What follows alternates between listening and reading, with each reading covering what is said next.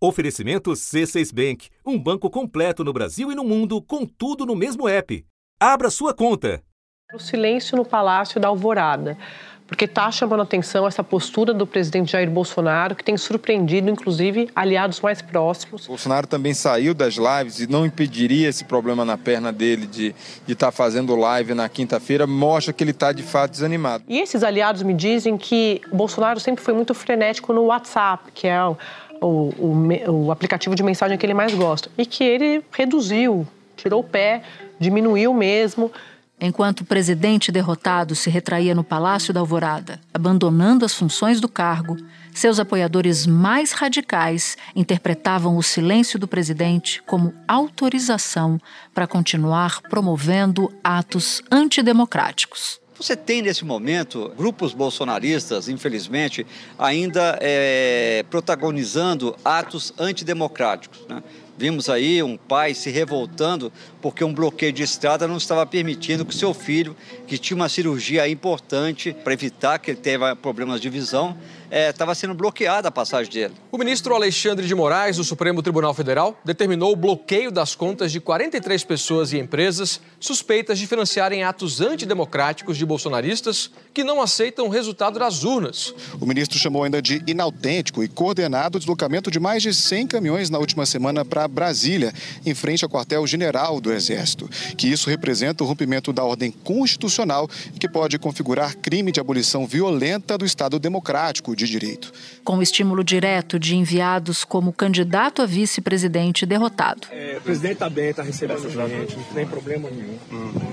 Tá? Vocês não percam a fé. Não, tá bom. Lá na frente é só o que eu posso falar para vocês. O general Richard. Tá na chuva, tá no Eu sei. Não, vamos. Não só fica. Tem, tem que dar um tempo. Caso não tenha dado para entender, eu repito aqui. O general Braga Neto diz assim: Não percam a fé. É só o que eu posso falar para vocês agora. Eu sei. Não, vamos. Não só fica. Tem, tem que dar um tempo, tá bom? Foi neste tempo que o presidente delegou ao seu partido a defesa oficial do golpismo. O PL entrou no Tribunal Superior Eleitoral com um pedido de verificação extraordinária do resultado do segundo turno das eleições.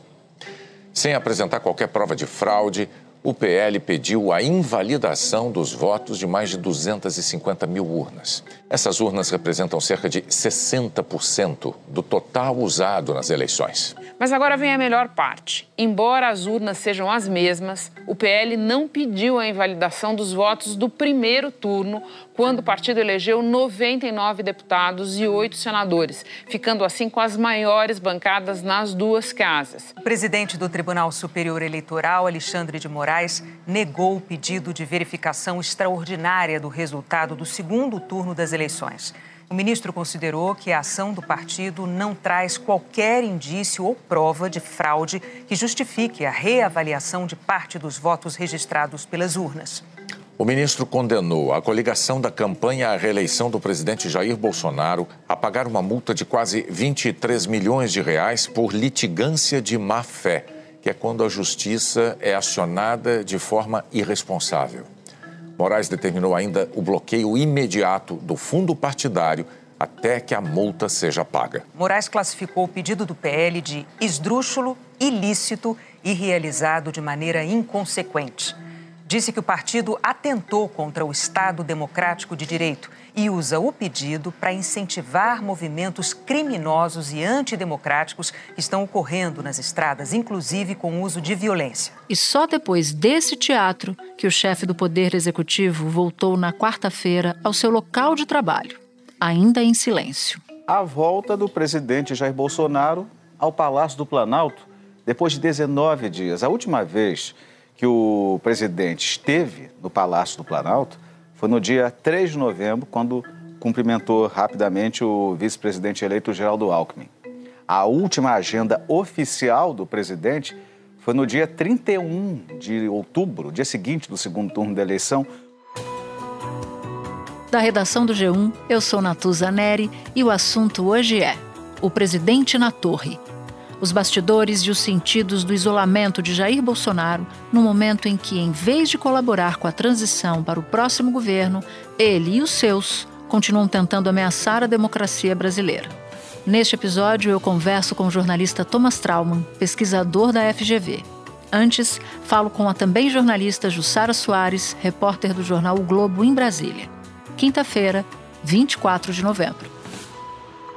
Jussara, depois de ignorar quase um mês inteiro que ainda é presidente da República, Bolsonaro deixou a reclusão no Alvorada e voltou a despachar no Palácio do Planalto. Então eu queria começar pedindo para que você contasse como foi o período de clausura do presidente. Pois é, o presidente ficou 20 dias ali encastelado no Palácio da Alvorada e voltou nesta quarta-feira ao Palácio do Planalto, mas não ficou muito tempo, não. Ele chegou ali por volta de umas nove da manhã e saiu pouco depois das duas da tarde.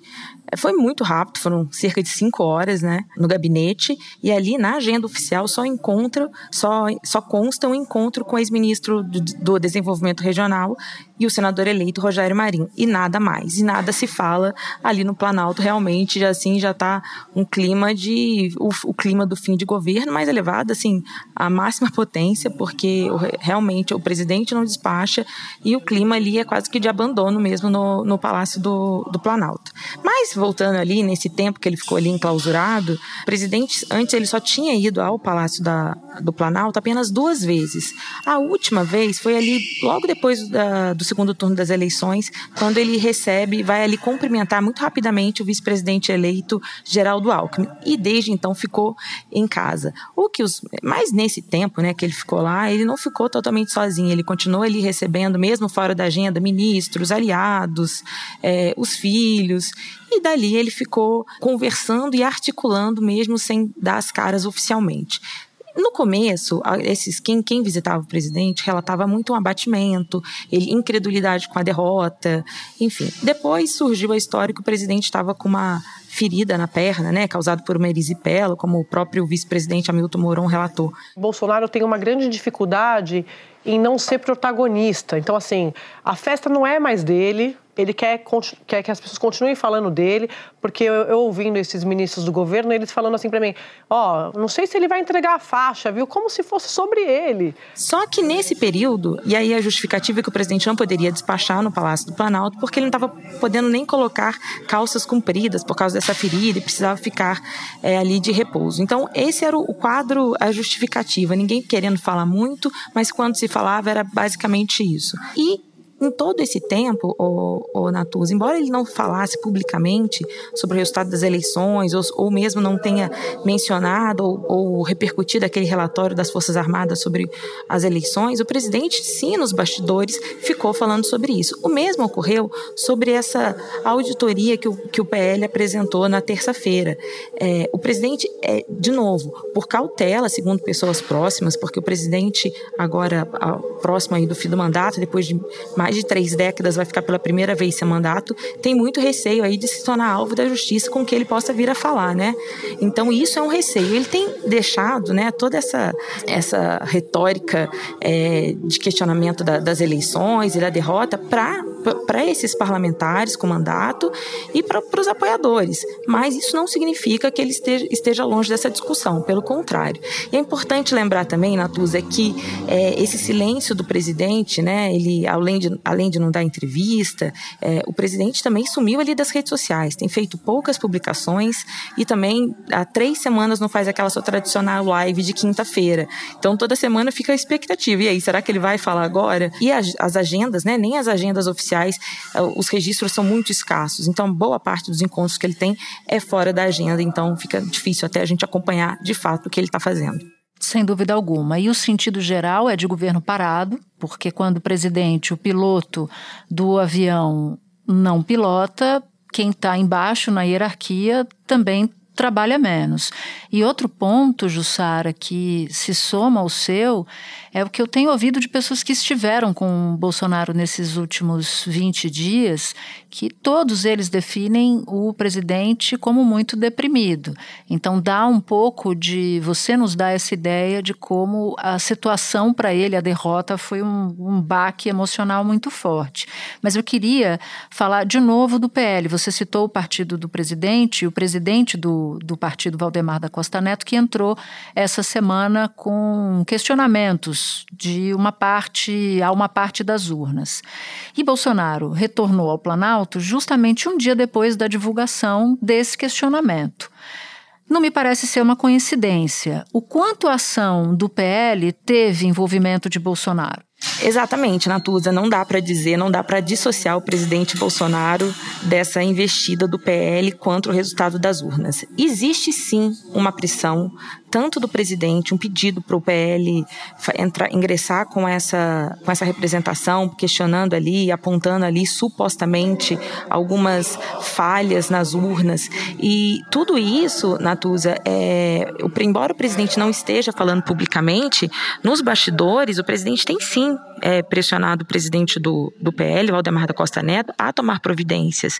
E todas as vezes que o, o Valdemar ele dá alguma coletiva ou ele faz um pronunciamento à empresa, ele está, à imprensa, ele está sempre cercado de deputados bolsonaristas muito ligados ao, ao, presidente, assim, não assim porque bolsonarista de porque ele apoia a causa, é bolsonarista de dentro da Alvorada, que está todo dia com o presidente, está no gabinete, a exemplo ali do, é, do senador eleito Magno Malta. Porque a soma das urnas novas, que tem todo o cadastro, dá uma vitória o presidente Jair Bolsonaro de 1 milhão e 78 mil votos, se não forem consideradas as urnas que têm indícios. Moraes determinou que a Corregedoria do TSE apure se houve crime eleitoral.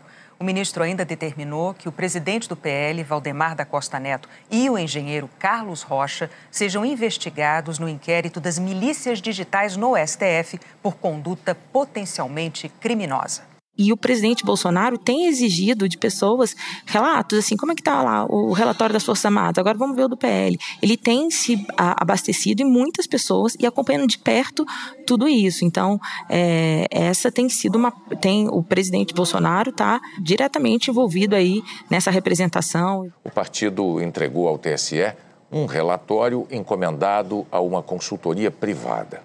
Na opinião dessa consultoria, as urnas anteriores ao modelo 2020, que tem um número de série único, deveriam apresentar um número individualizado. A consultoria alega que somente assim seria possível fazer uma auditagem.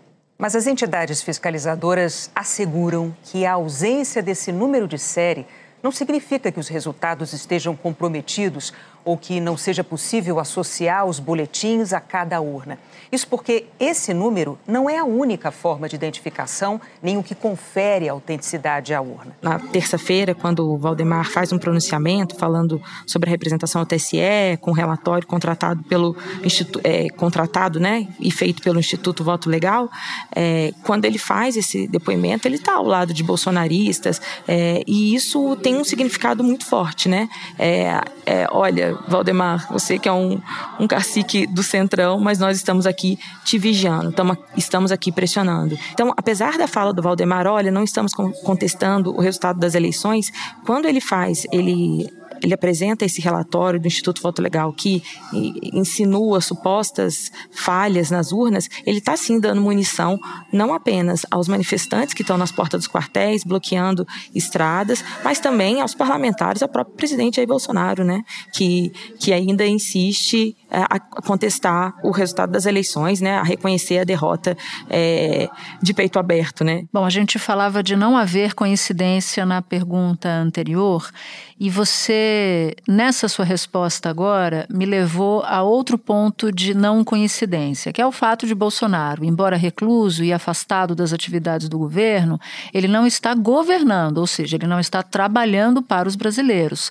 Mas de uma maneira ou de outra, com essas reuniões com o Valdemar, com essa combinação de que o Valdemar faz ali o movimento contra as urnas enquanto Bolsonaro fica recluso ou até em silêncio sobre esse assunto, o presidente não está governando para o Brasil, mas está atuando para conspirar contra o resultado da eleição. Isso está me parecendo claro. E por isso eu queria te perguntar especificamente sobre o papel do ex-ministro e candidato a vice na chapa de Bolsonaro, o general Braga Neto, nessas últimas semanas.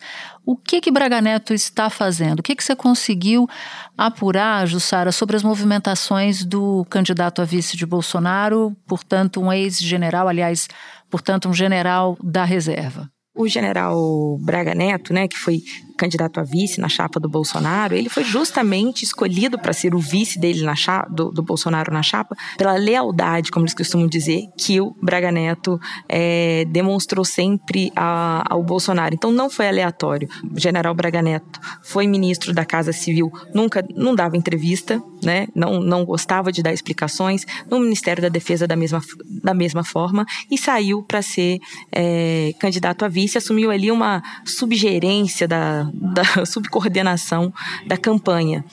Pois bem, fim da campanha e com a derrota, coube o, general Braga Neto segue despachando lá no QG da campanha, que tem aqui no, aqui no Lago Sul, em, em Brasília. Ele segue lá. E lá, as argumentos, ah, não, ele está fazendo ali, terminando ali, a casa está alugada até dezembro e ele está fazendo a prestação de contas. Não só isso o, o general Braga Neto segue naquele local e recebendo aliados e debatendo, inclusive, o resultado. Esse relatório é, do PL, que o PL apresentou né, que, para questionar, isso foi debatido exaustivamente pelo general Braga Neto nesse QG né, da campanha que ainda segue sendo usado. E cabe também ao general fazer essa interlocução. Ele tem conversado tanto com, com esses técnicos contratados pelo Instituto, quanto e e com os políticos e levado todo essas, esse balanço para o presidente Bolsonaro. Isso tem sido, a semana passada, na quinta-feira passada, o general Braga Neto esteve no Palácio do Alvorada, conversou com o presidente Bolsonaro e na saída, ele na quinta e na sexta-feira aconteceu isso. Ele sai e conversa com os apoiadores e, de, e, e, e, sempre com umas mensagens muito dúbias. Tenham fé, não vamos desistir. O general Braga Neto tem sim tido essa atuação de deixar mobilizado, né, ficar instigando sim essa militância e tem municiado o presidente, municiado o presidente Bolsonaro com essas informações sobre ela tanto o relatório do PL quanto aquele lá das, das Forças Armadas que o presidente Bolsonaro acabou não, não comentando publicamente. Mas o importante é que, apesar desses, é, assim, ah, o presidente não comentou nenhum nem outro ainda, está se mantendo em silêncio, é que tudo isso, Natuza, vira munição para essa militância, para o questionamento. E é isso que eles querem. É o tempo inteiro é isso, é mobilizar as pessoas na rua, é, são os bolsonaristas é, cercando os jornalistas onde vai ter uma coletiva, é, na, na porta dos quartéis. Então esse tem sido o papel do do, Braga Neto, que sempre teve esse papel de gerentão e de homem leal ao, ao Bolsonaro. Bom, e só a título de curiosidade, essa casa no Lago Sul, que é um bairro nobre de Brasília, tem sido chamada até por aliados de Bolsonaro como QG da conspiração. E pelos relatos que você nos faz, é exatamente disso que se trata. Jussara, muito obrigada. Eu sei que você vai agora cobrir a coletiva de imprensa do Valdemar da Costa Neto. Te agradeço por ter achado uma brechinha. E só para informar os nossos ouvintes, Jussara é uma das melhores repórteres de política da nova geração. E eu tenho a honra de tê-la aqui no assunto. Muito obrigada, Jussara. Ah, obrigada, Natuza. Você querida como sempre. Estamos sempre à disposição. Um beijo. Espera um pouquinho, por favor, que eu já volto para falar com Thomas. Com o C6 Bank, você está no topo da experiência que um banco pode te oferecer. Você tem tudo para sua vida financeira no mesmo app, no Brasil e no mundo todo. A primeira conta global do país e atendimento personalizado, além de uma plataforma de investimentos em real e dólar com produtos exclusivos oferecidos pelo C6 em parceria com o JP Morgan Asset Management. Quer aproveitar hoje o que os outros bancos só vão oferecer amanhã? Conheça o C6 Bank. Tá esperando o quê? C6 Bank. Thomas, eu ia deixar essa assinatura para o final, esse agradecimento para o final, mas como você está de férias e topou fazer o assunto, eu preciso me liberar dessa culpa de ter te tirado do descanso. Mas você era tão necessário nesse episódio que eu abandonei a culpa e resolvi convidar assim mesmo. Olha, Natuza, não, é por você, o que, que a gente faz, né? mas como o assunto é importante, Nós achamos aqui no assunto, a equipe do assunto, que você tinha excelentes contribuições a dar. Então eu já vou começar. O que, que você acha que a demora de três semanas para o Bolsonaro voltar a despachar no Planalto diz sobre a estratégia dele e do grupo dele para o futuro pós-derrota? Eu acho, Natuza, que primeiro diz sobre a falta de estratégia. Quer dizer, é, claramente o Bolsonaro não imaginava que poderia perder a eleição. Então, Sim. eu acho que uma parte significativa desse tempo que ele ficou ali é, dentro do, do Alvorada foi literalmente ainda em estado, quase em estado de choque. Ele não tinha um plano B. Não havia um plano o que fazer caso perdesse. Né? Tanto que ele vai no Planalto, é, mas ele vai uma vez, dá aquela coletiva muito esquisita no terceiro dia, é, depois da derrota, mas não tem uma estratégia. É, eu acho que essa estratégia ela foi sendo incutida nele pelos seus aliados, pelas pessoas que estão nas ruas, que estão forçando com que ele se pronuncie, que ele conteste a eleição, mas eu acho que diz muito sobre é, o fato que o, Bolsonaro está chegando perto de deixar o, o, o, poder sem exatamente saber como que ele vai ser esse líder da oposição ao futuro governo Lula. E isso me parece bem sintomático, porque numa conversa na terça-feira, aliados descreveram Bolsonaro como alguém que segue inconformado com o resultado das eleições, considerando uma injustiça a decisão do eleitor, e que não está 100% e não sabe como vai fazer para liderar a oposição. Então, casa muito bem com o que você acabou de nos contar.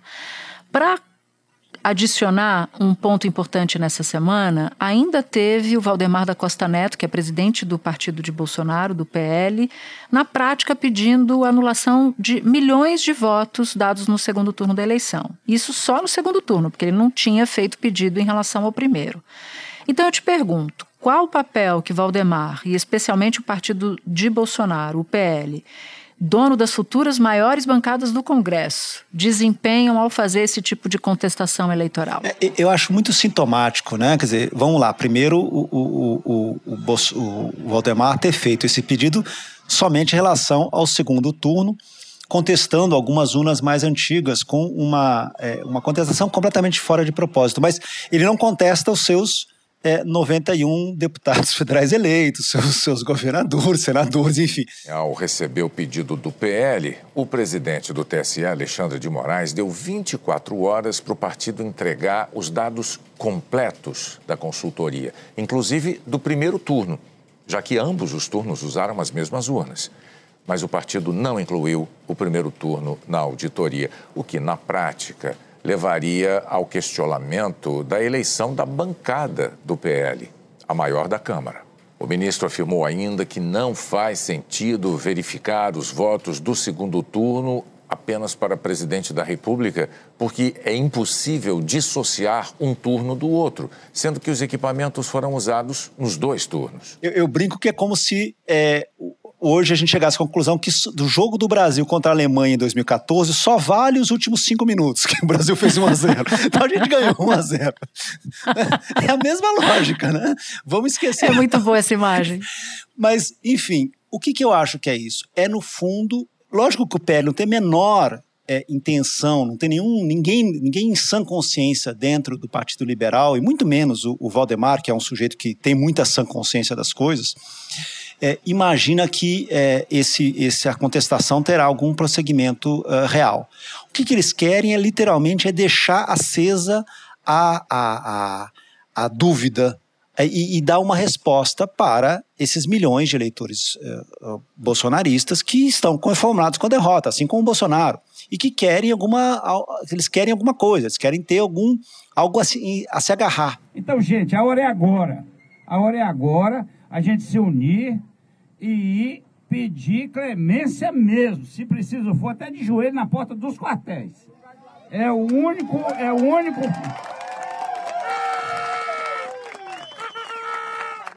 É só o exército que pode nos salvar. Assim, toda a questão sobre dúvida de urnas não existia no Brasil.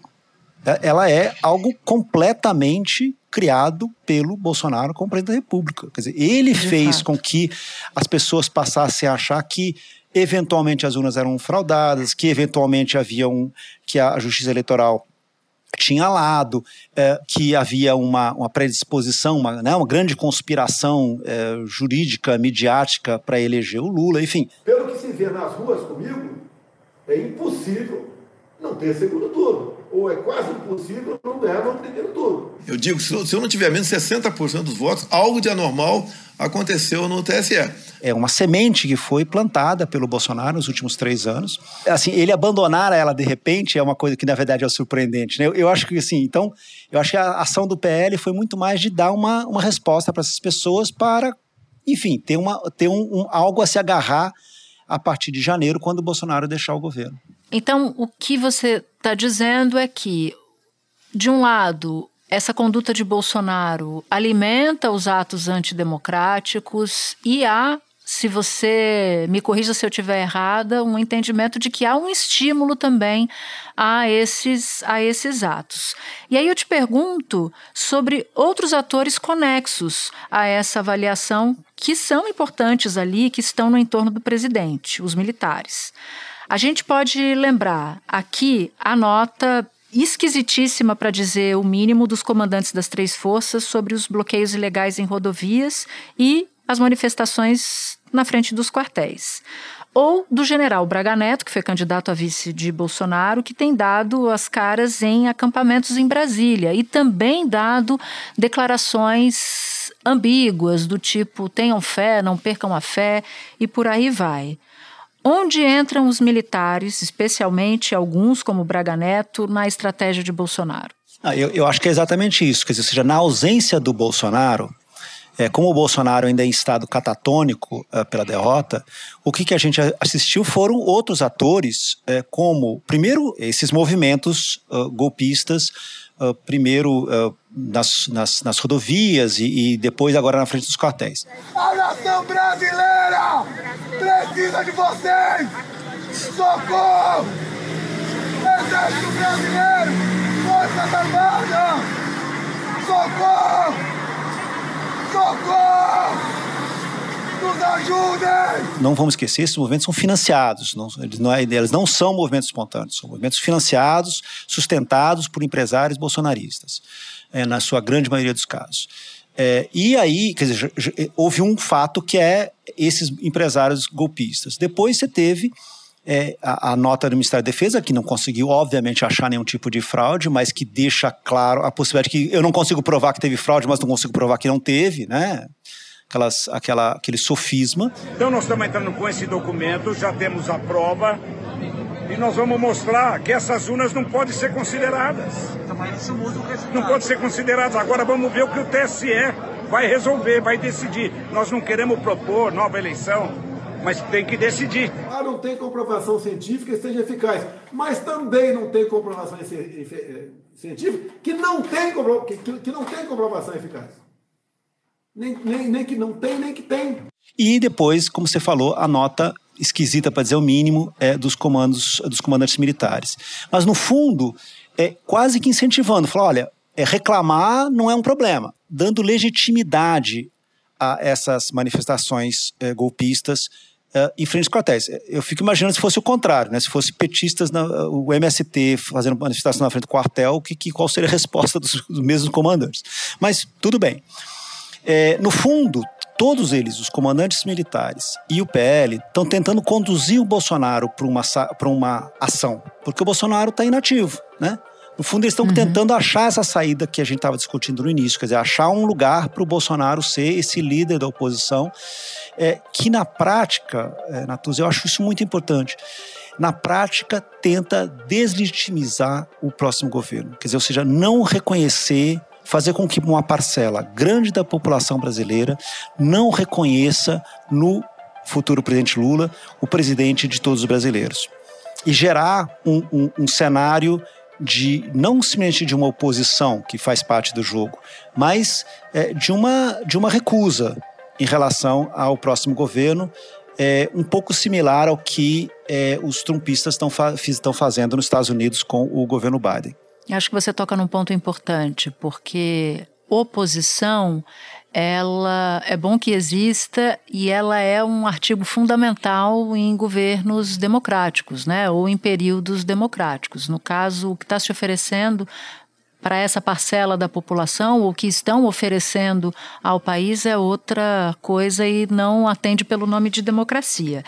E aí não dá para não citar o que está acontecendo em relação às rodovias. A gente ainda tem um problema muito sério.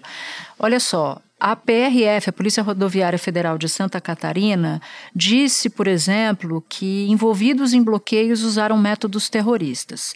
A notícia do dia, e eu vi essa notícia e convido a quem nos ouve a olhar essa, essa imagem do G1 é um pai desesperado num bloqueio de ato golpista, impedindo que o filho dele, que havia sofrido um acidente, uma perfuração no olho, fizesse a cirurgia para não ficar cego, Thomas. Então eu te pergunto. Quem, por omissão ou por incentivo, é responsável pela manutenção dessas manifestações antidemocráticas? O que essas pessoas querem é, não é uma reivindicação, vamos aqui, uma reivindicação. Né, nós dois já cobrimos dezenas de manifestações. É, em tese, uma manifestação tem algo que você negocia. As pessoas querem, sei lá, elas querem um aumento de salário, ou elas querem é, uma privatização, não querem a privatização de uma empresa X, ou elas querem, enfim, queriam o impeachment da Dilma, enfim, vários, mas são, são temas, né? Esses aqui querem simplesmente a recusa da democracia. Né? Uhum. Eles querem impor o, a sua opinião sobre o direito das pessoas de, por exemplo, ir, ir e vir. Quem que passa? Eu também não vou passar, mas meu filho não pode passar. Ah. Meu filho vai perder o olho passando. Então vai de a pé, vai. De a pé vai, vai.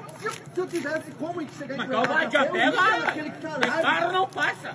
Agora meu filho vai perder o olho. Eu tenho problema no olho do teu filho. Pega o avião, não vai. Passa daqui a pouco. Não vai passar. Não vai passar o depoimento, o vídeo desse pai, é qualquer pessoa, qualquer pai, qualquer mãe que tem, tem um filho, é, é de cortar o coração de um jeito, porque é exatamente isso, é completa insensibilidade em relação ao outro. Né? É como se o outro não existisse, só existe a sua opinião, a sua certeza. É, e, obviamente, assim, o que, que o PL e o que, que os comandantes militares fizeram é incentivar esse tipo de ato. Né? A gente tem que deixar isso claro desde o início, que, ou seja, não aceitar o resultado é você incentivar com que pessoas é, façam coisas como estão fazendo é, no Mato Grosso, em Santa Catarina e em alguns outros estados. Thomas, meu amigo, muito obrigada por topar falar com a gente. Eu estava com saudade de você, primeiro como ouvinte do assunto e agora aqui na apresentação desse podcast. Que excelente ter você aqui, estou muito feliz. Natuza, é, bem, a gente, we go a long time away, né? então... Mas eu estou muito olha... feliz, eu estou muito feliz que você está no, você tá no, no, assunto, acho que vai ser uma, vai ser uma, assim, eu que já sou um, um ouvinte, vou continuar sendo e acho que vai ser excelente para você e para todos os ouvintes. E desculpa, tá, de ter tirado, ter te tirado das férias, mas foi tão bom que eu não estou mais arrependida, não. um beijo. Neste episódio, você ouviu áudios do portal UAI. Este foi o assunto, o podcast diário disponível no G1, no Globoplay ou na sua plataforma de áudio preferida. Vale a pena seguir o podcast na Amazon ou no Spotify, assinar no Apple Podcasts, se inscrever no Google Podcasts ou no Castbox e favoritar na Deezer. Assim você recebe uma notificação sempre que tiver um novo episódio. Eu sou Natuzaneri e fico por aqui. Até o próximo assunto.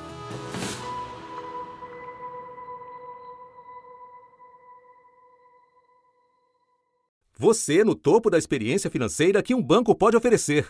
Escolha um banco completo no Brasil e em qualquer lugar do mundo. Abra sua conta no C6 Bank.